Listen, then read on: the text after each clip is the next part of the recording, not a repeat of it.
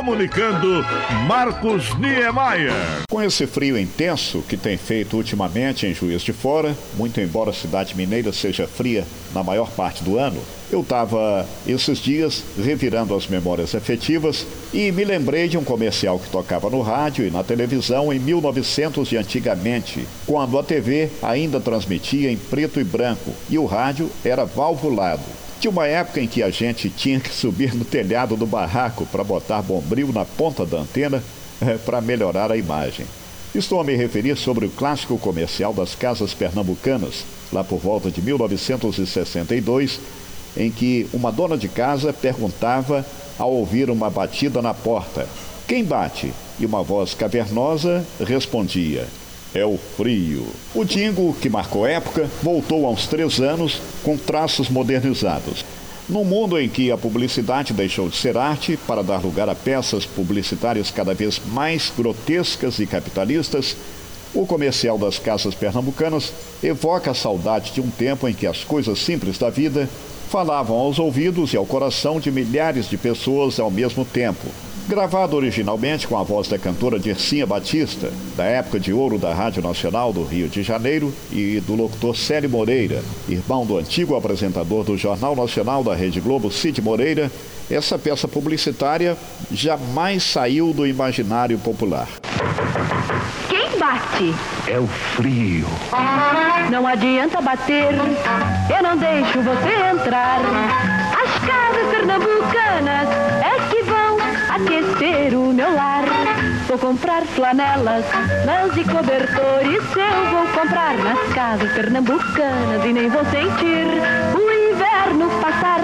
Casas pernambucanas, onde todos compram lãs, flanelas e cobertores. Só para citar outro comercial, esse já da década de 1970, foi aquele da Varig, a melhor empresa aérea que o Brasil já teve. É, na peça publicitária, um coral de vozes feminino cantava sobre Papai Noel voando a jato pelo céu. Esse comercial, obviamente, era apresentado no rádio e na TV com a proximidade das festas de fim de ano. Estrela das Américas no céu azul, iluminando de norte a sul, mensagem de amor Chegou o Natal, Papai Noel voando a jato pelo céu, trazendo um Natal de felicidade e um ano novo cheio de prosperidade.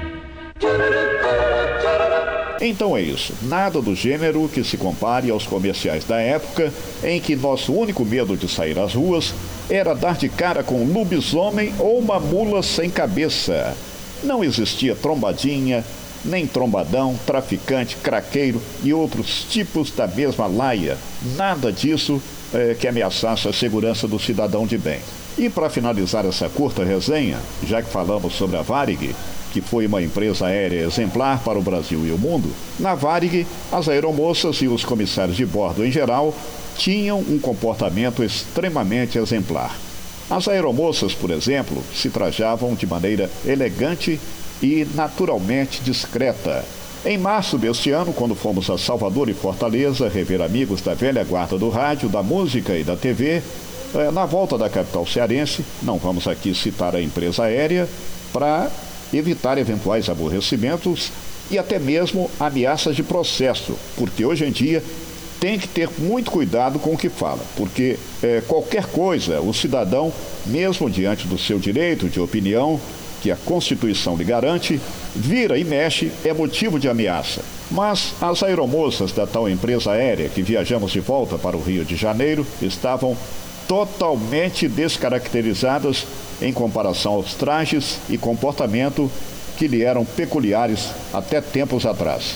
Uma delas, inclusive, mascava chiclete e atendia os passageiros com ar de deboche. Olha, do jeito que a coisa anda, do jeito que a coisa está indo, tô vendo a hora que elas vão passar a se apresentar completamente despidas durante o expediente de trabalho.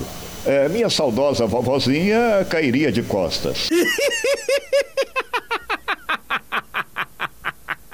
Mas qualquer de- dificuldade vo- você fala comigo, que eu, eu sou vozó e eu, eu, eu trabalho na Globo. O podcast Bons Papos tem produção de Carolina Julião, apresentação Marcos Niemeyer.